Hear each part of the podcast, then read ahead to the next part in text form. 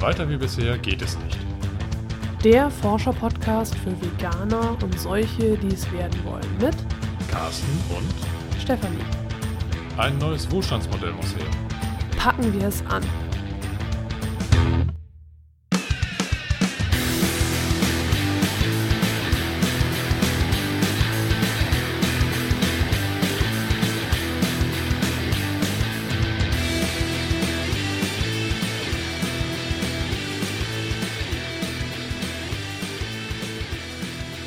Heute geht es um Milch. Und weil Milch so ein extrem umfassendes Thema ist, haben wir gedacht, wir bieten jetzt erstmal nur einen Abriss. Genau, wir müssen auf alle Fälle in weiteren Folgen wirklich ins Detail gehen. Aber wir haben im Vorfeld einfach mal so die für uns wesentlichen Punkte zusammengetragen und einfach festgestellt, das ist ein Thema, was sich quasi so nie erschöpft. Genau, wir haben auch schon mal eine Vorgängerfolge quasi aufgenommen und die wieder verworfen, weil die immer länger wurde und länger. Und deswegen haben wir uns jetzt zu Teilen entschieden. Und heute, wie gesagt, der grundlegende Überblick, wie wir zur Milch stehen, was wir über Milch in Erfahrung gebracht haben und, was Und uns. warum Veganer jetzt eigentlich keine Milch trinken. Genau, genau. So. Und eigentlich so die grundlegenden Fakten. Und ich denke, wir fangen einfach mal mit der Ethik an. Genau. machen So, also warum trinken Veganer keine Milch, aber Vegetarier schon?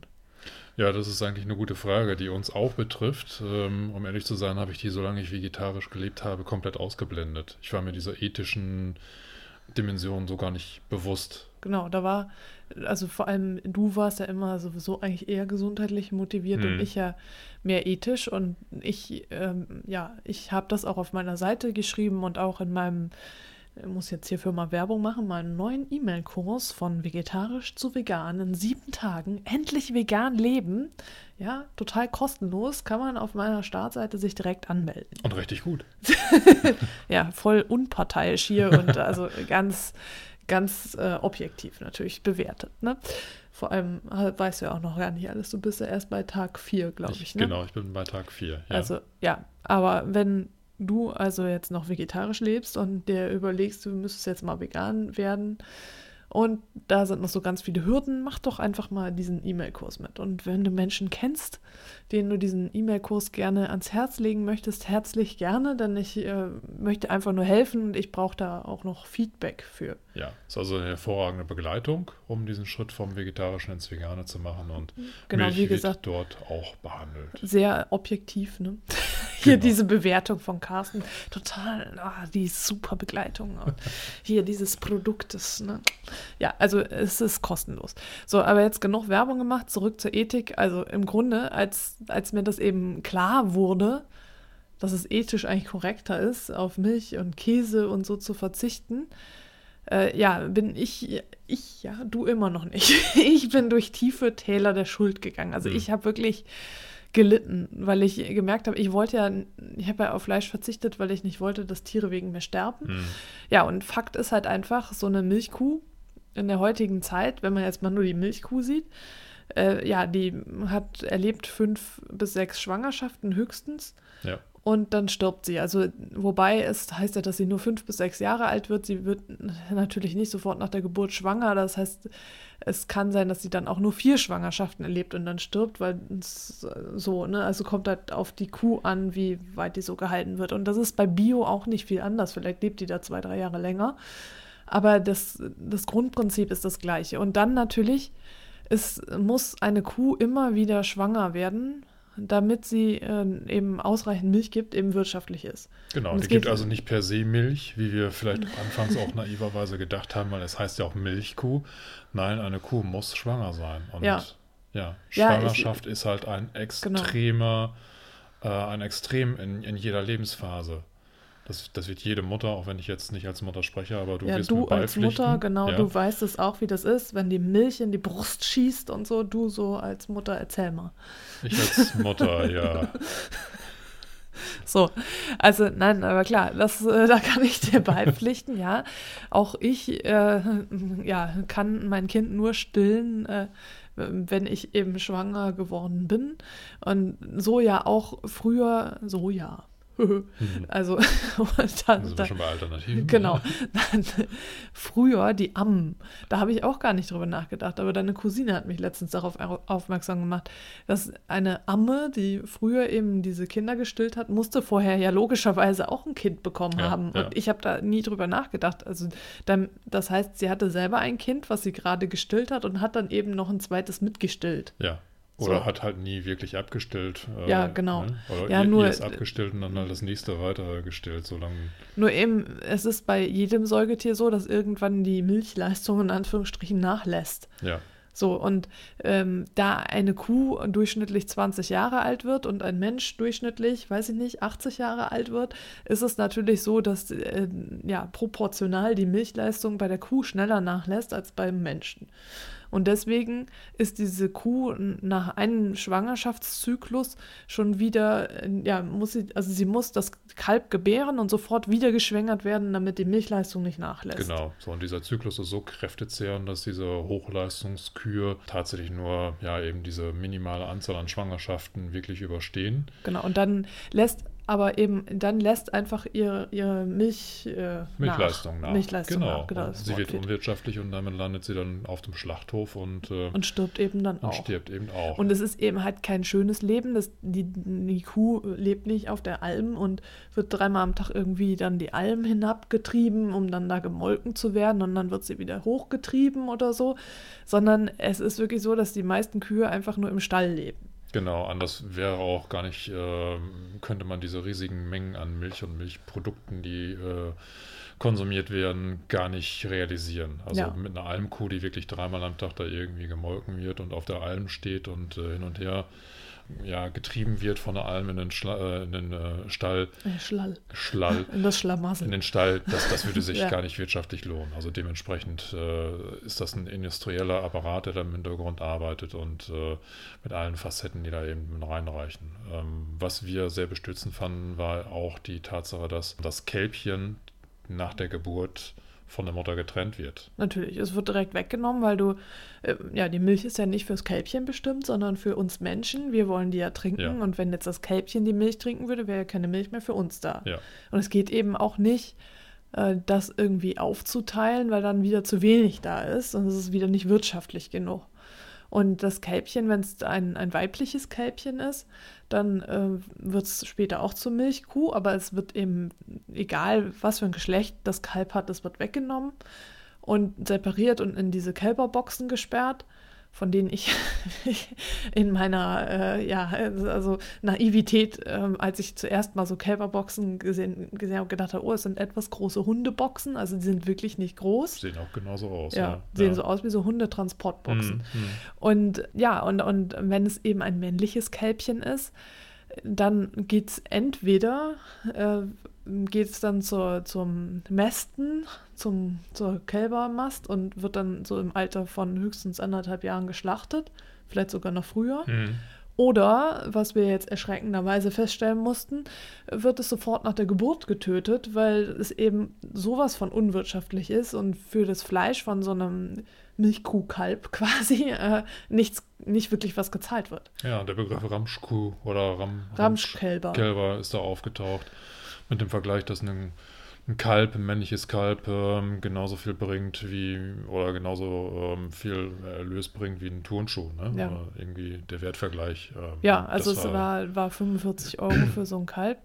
Und das kommt dann, da war auch gezeigt, also das ist eine NDR-Doku, die wir auch gerne verlinken, ähm, auf, über die wir jetzt gerade gesprochen haben. Mhm. Also klar, und dann eben diese krassen Sachen, dass wenn eine Milchkuh keine Leistung mehr bringt und die ist gerade schwanger, wird sie trotzdem geschlachtet und das Kalb, was im Mutterleib ist, verendet dann, weil es der nicht mitbetäubt wird, wenn die Kuh geschlachtet ja. wird, sondern das erstickt einfach. Also das ungeborene Kalb, das, ja. Also es, es, sind, es sind schreckliche Gedanken und also bei mir hat es sehr viel Schuld ausgelöst und das hat, mich hat ziemlich fertig gemacht. Und ja, weiß nicht, wie war es bei dir? Ja, bei mir selber ist es noch auf der emotionalen Ebene nicht ganz so tief angekommen. Ich merke, dass es mich belastet, aber ich ähm, bin wahrscheinlich von meinem Werdegang her zu stark mit diesen landwirtschaftlichen und, und Massentierhaltungsaspekten groß geworden. Deswegen habe ich, wenn ich nur darüber nachdenke oder berichte oder lese, eigentlich nicht so diese Schuldgefühle. Problematisch wird es natürlich, wenn ich so konfrontierende Bilder oder Videomaterial sehe. Das äh, dringt schon zu mir durch und äh, da kommt schon ein Schuldkomplex. Aber jetzt nicht so rückwirkend, dass ich sage, was habe ich all die Jahre lang für, für Blödsinn getrieben, sondern eigentlich eher so auf das äh, mein jetziges Verhalten gemünzt, dass ich sage, nee, das möchte ich absolut nicht mehr mittragen. Das kann ich nicht. Das kann ich auch vor mir selbst nicht verantworten. Es sind natürlich Extremsituationen, die sich dort abspielen. Die haben allerdings Methode und sind, ja, wie sagt man so, systemimmanent. Das sind also keine Einzelfälle, über die dort berichtet wird. Nee, das, das muss so sein, weil es wirtschaftlich ist. Und es ist ja nun mal auch so, dass die, die Milchbauern das auch nicht wirklich freiwillig machen. Das ist, die haben sich ja nicht gedacht, ich finde das voll lustig, so ein, so ein Kalb jetzt zu töten und ich finde das irgendwie total toll, sondern die müssen auch überleben. Genau. So, genau. und, und deswegen äh, machen die diesen ganzen Wahnsinn einfach mit. Äh, eigentlich eben, weil der Konsument äh, ja, günstige Milch haben will. Genau, der denn- Konsument möchte ja. einfach billige Milch, billigen Käse, alles billig und dadurch hat der Bauer eben das Nachsehen. Ja, und muss halt in einer Art und Weise handeln, wo ich persönlich für mich einfach die Entscheidung getroffen habe, nein, das möchte ich nicht. Ich Ja. möchte weder das Tier da sehen, wo es dann am Ende landet, noch möchte ich den Landwirten dazu zwingen, so zu handeln, wie er handeln muss. Meine Entscheidung ist einfach, ich verzichte darauf. Ich bin an der Stelle die Nachfrage und Und, Ja. und du hast ja auch die Macht. Also du, Carsten, sowohl als auch du, Zuhörerin, Zuhörer, hast die Macht als Konsument, Konsumentin. Weil äh, wenn du sagst, ja, ich trinke die Milch nicht mehr, ich mache das nicht mehr mit, ich kaufe mir jetzt die Sojamilch oder die Mandelmilch oder die Hafermilch oder was auch immer, äh, dann ja, wirst du das stoppen können. Denn wenn wir alle das zusammen machen, dann wird der Bauer auch sagen, gut, da gibt es kein Geschäft mehr, da mache ich nicht mehr mit, ich überlege mir was anderes. Der ist ja nicht dann hilflos und geht dann zugrunde, sondern äh, der Bauer ist ja, oder der Landwirt oder die Landwirtin äh, hat ja jetzt nicht nur Viehwirt gelernt oder Milchkuhbetrieb gelernt, sondern der weiß ja viel mehr. So, genau, und, die und- werden halt das produzieren, was nachgefragt Genau. wird. Ne? Wenn Milch Ja. nachgefragt wird, dann ist das System eben darauf ausgelegt, dann eben Milch zu produzieren. Ja. Genau. So. so, Also über eine Nachfragesteuerung. genau. Jetzt haben wir diesen ethischen Aspekt besprochen. Es gibt ja aber auch noch eine gesundheitliche Ebene, weswegen Milch nicht unbedingt so dieses Wundermittel ist, was so in der Werbung beschrieben wird. Das hatte mich damals tatsächlich dazu bewogen, vegan zu werden. Ja, also genau, dieser also, Aspekt mitzubekommen. Mythos Milch. Mythos Milch, genau. Wieder unser, Wir wiederholen es. Lieblings-Podcast-Folge, wobei ich die immer noch nicht gehört habe. Ne? Ja, es lohnt sich aber trotzdem.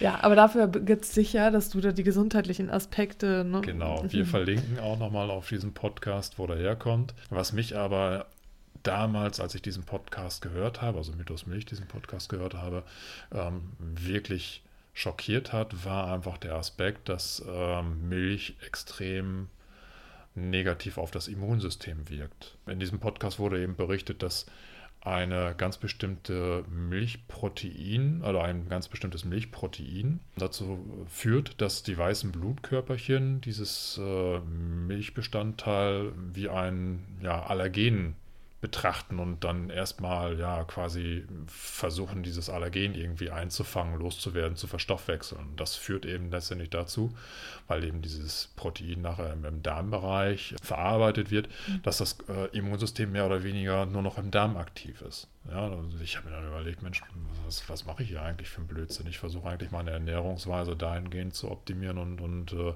ähm, auszubauen, dass ich möglichst gesund werde und gleichzeitig sorge ich eben durch einen hohen Milchkonsum dafür, dass meine weißen Blutkörperchen im Darm sitzen und ja eigentlich im Rest des Körpers überhaupt nicht mehr Spalier stehen können. Ne? Also wenn dann irgendwie Erkältungsviren oder was auch immer. Stehen. Ja. Ja, es ist da Mhm. dieser, dieser Soldatenbegriff äh, Ja. ähm, Begriff, äh, ja, ja, du weißt schon, worden, das, ne? was du so. Ja. Achso, das ist da angeführt worden. Ich dachte, das was der so Blutlicht, der Soldatenbegriff, ne? Nein, so. nein, nein, nein. Also als Armee des Immunsystems Ja, oder die Soldaten des. Immunsystems Mhm, wurden die weißen mhm. Blutkörperchen beziffert und die würden sich dann halt im Darm sammeln und hätten dann eben den kleinen Nachteil, oder es hätte den kleinen Nachteil, dass das äh, im Rest des Körpers nicht mehr in der Art und Weise und Funktionsweise zur Verfügung steht, wie man sich das eigentlich wünschen würde. Zur Abwehr Ja. von Krankheitskeimen, aber auch, und das äh, wird in diesem Podcast auch nochmal beschrieben, durchaus zur Reaktion auf Krebszellen. Das heißt, Mhm. Krebszellen, Krebstumore würden halt vom körpereigenen Immunsystem nicht mehr so attackiert werden können, wie man sich das eigentlich äh, wünschen würde, weil eben diese ganzen weißen Blutkörperchen stärker sich um dieses Milchprotein kümmern müssen. So, das hat bei mir natürlich irgendwo einen Schalter umgelegt und da habe ich gedacht, okay, dem muss ich jetzt mal nachgehen und ich möchte dementsprechend auch keine Milch mehr konsumieren. Irgendwie war Ja. das das zündende Argument.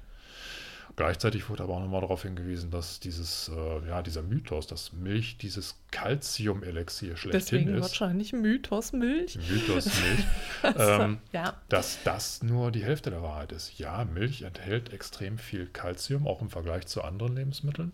Aber dieses Calcium kann von der Milch gar nicht so aufgenommen werden. von der Milch. Äh, von, von dem Körper, Entschuldigung, hab ich, ich nicht gesagt. Das Kalzium kann von der Milch nicht so aufgenommen Genau. werden. Ja, Ähm, von dem Körper.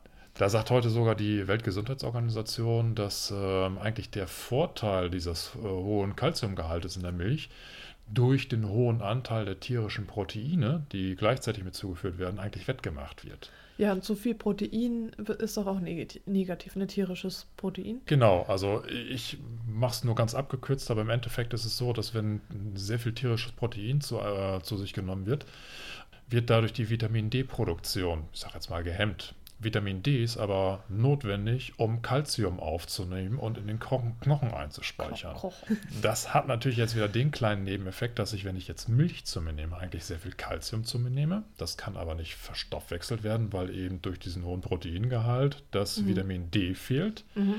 Und der Körper versucht sich dann äh, im Endeffekt so zu arrangieren, dass er diesen Calciumüberschuss ausscheiden muss. Und dieser ganze Stoffwechselvorgang, der führt letztendlich, ganz stark abgekürzt dazu, dass tatsächlich Calcium aus dem Knochen und aus den Zähnen herausgenommen wird, um eben diesen ganzen Verarbeitungsvorgang durchzuführen. Und das soll unter Umständen eine der Quelle für Osteoporose sein. Ja, ne? Dann, ja, du, äh, das, was die ja beim ersten Mal hören, du hast ja gesagt, du hast den Podcast jetzt irgendwie dreimal, Dreimal, gehört, ne? ja.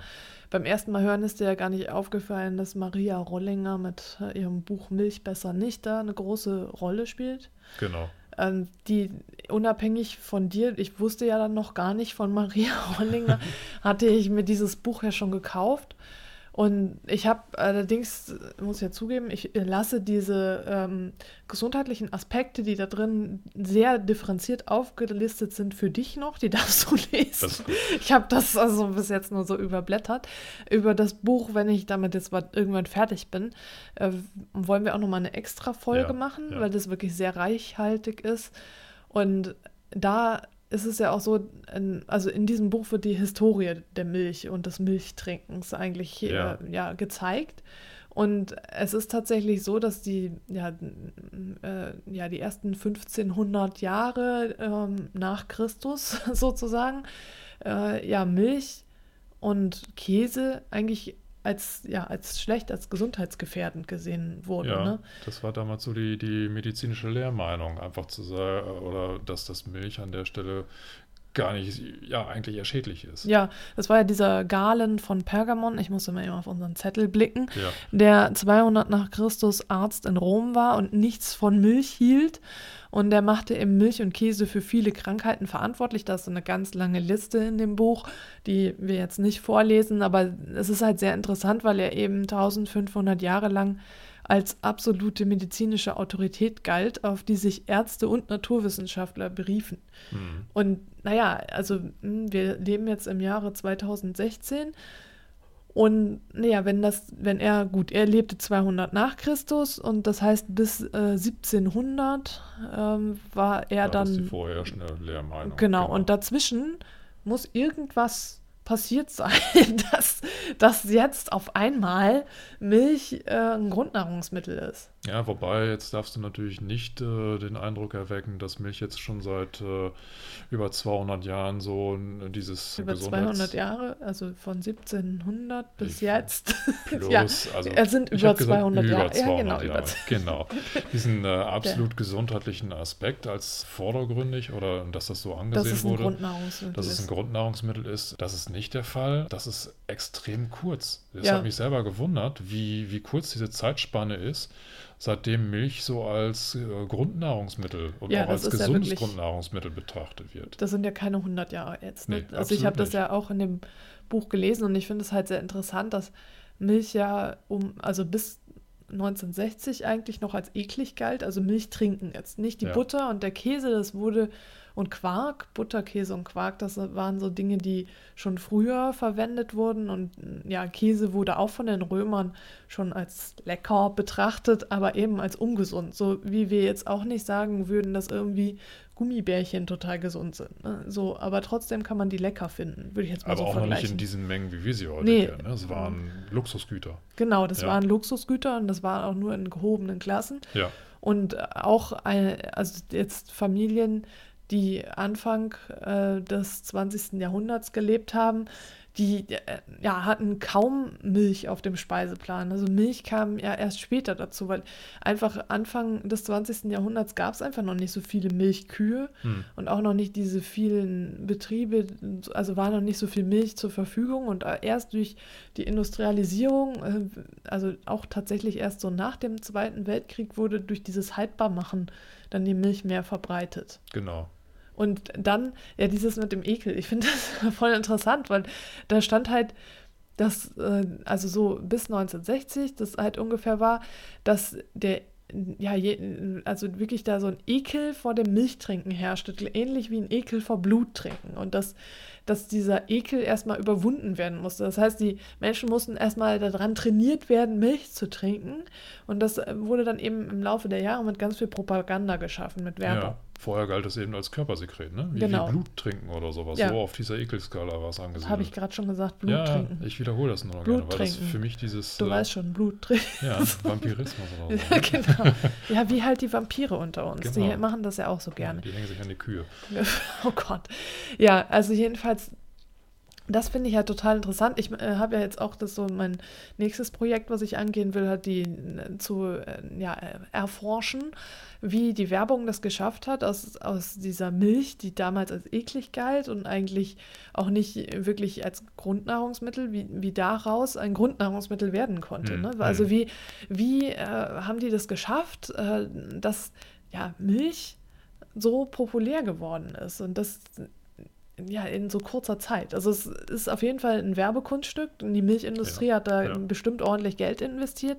Und ich habe ja auch gelesen, dass also im Zweiten Weltkrieg, also in Nazi-Deutschland da auch schon ordentlich äh, Geld investiert hat ähm, in diesen Wirtschaftszweig, weil die eben Mhm. gesehen haben, ey, da Mhm. ist noch ordentlich Kohle zu machen. Ja, und äh, vom heutigen Standpunkt aus muss man natürlich auch sagen, dass die Milchwirtschaft einer der größten äh, Lebensmittelwirtschaftszweige überhaupt äh, darstellt. Ja. Wenn man sich mal überlegt, wo überall Milch und Milchpräparate, Milchprodukte drin sind, das ist, äh, ja, es ist kaum vorstellbar, heute in einen Supermarkt zu gehen und äh, zu sagen, oder alle ähm, Produkte zu streichen, wo irgendwo Milch oder Milchbestandteile drin sind. Ja, das ist ja wie so, sogar, entschuldige, aber ich muss das nochmal loswerden, sogar in den Chips, die ich eine Weile lang gegessen Ja. habe, war Molke drin. Ja. Und das mit der Molke, das ist nämlich auch so cool. Molke ist ja so eigentlich nur ja, ein, ähm, Abfallprodukt, Abfallprodukt, ja. genau, von äh, Käseherstellung.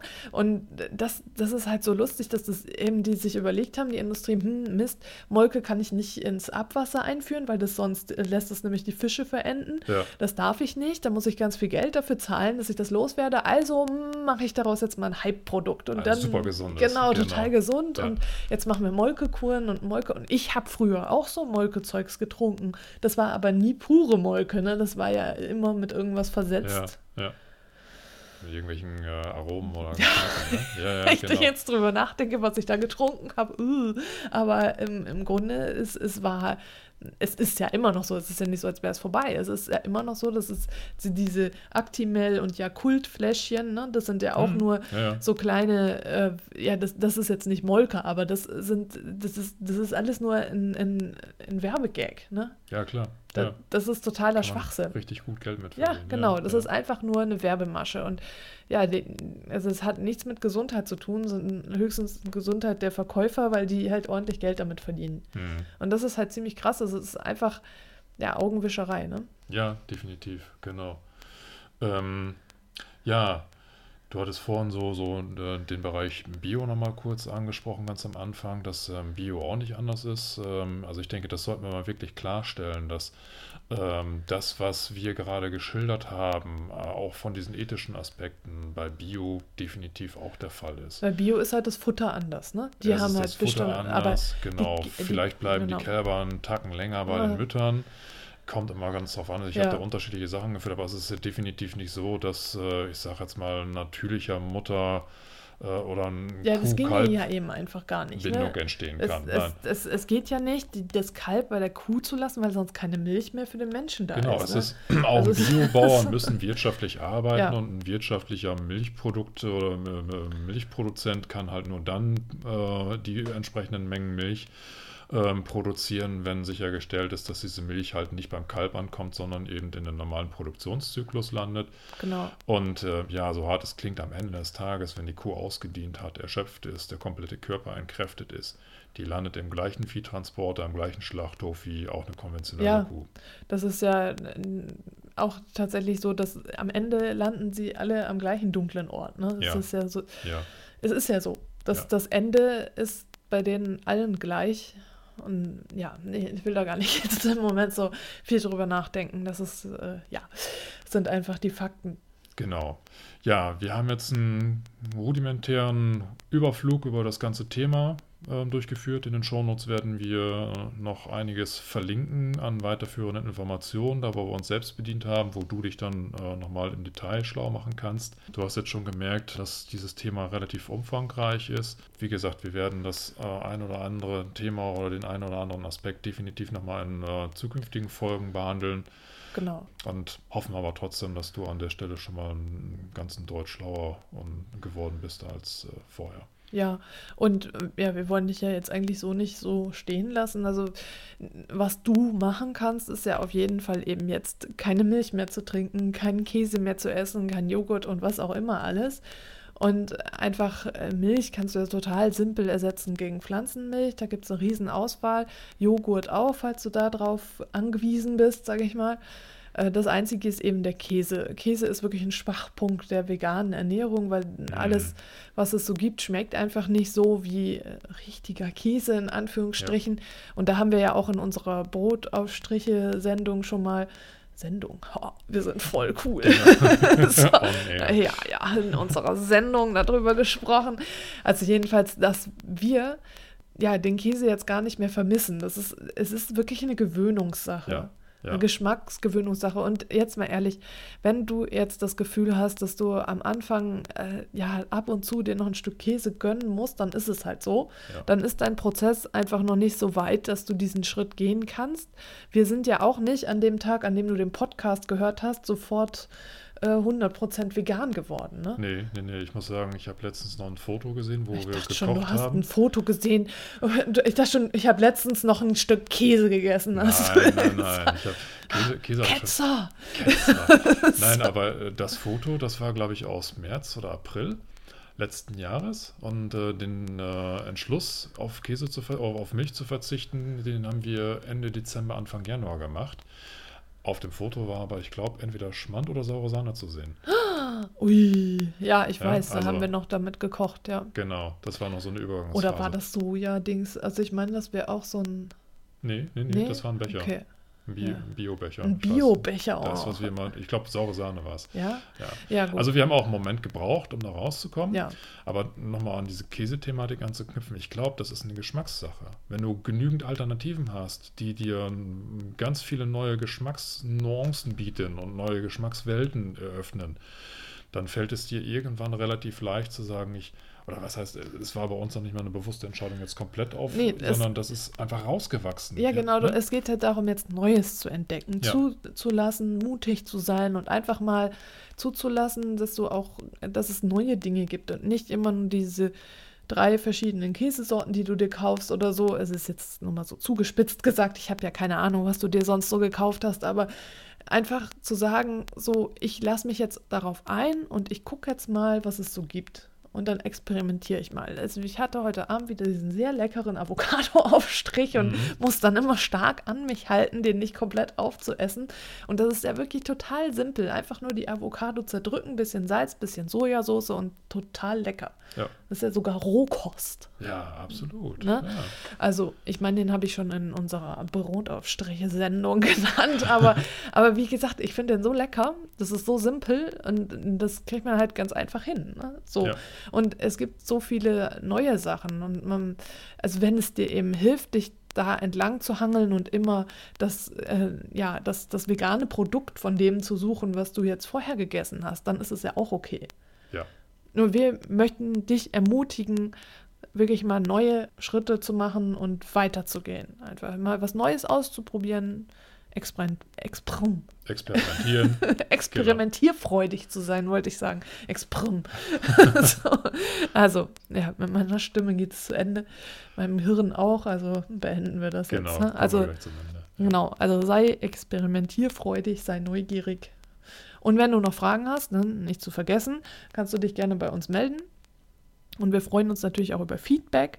Und nee, wenn du unseren Podcast gut findest, dann freuen wir uns natürlich auch darüber, wenn du zum Beispiel bei iTunes eine Rezension für uns gibst. Das wäre Genau. ganz klasse. Eine super schöne Bewertung. Genau, und wenn du uns blöd findest, darfst du uns aber auch schreiben.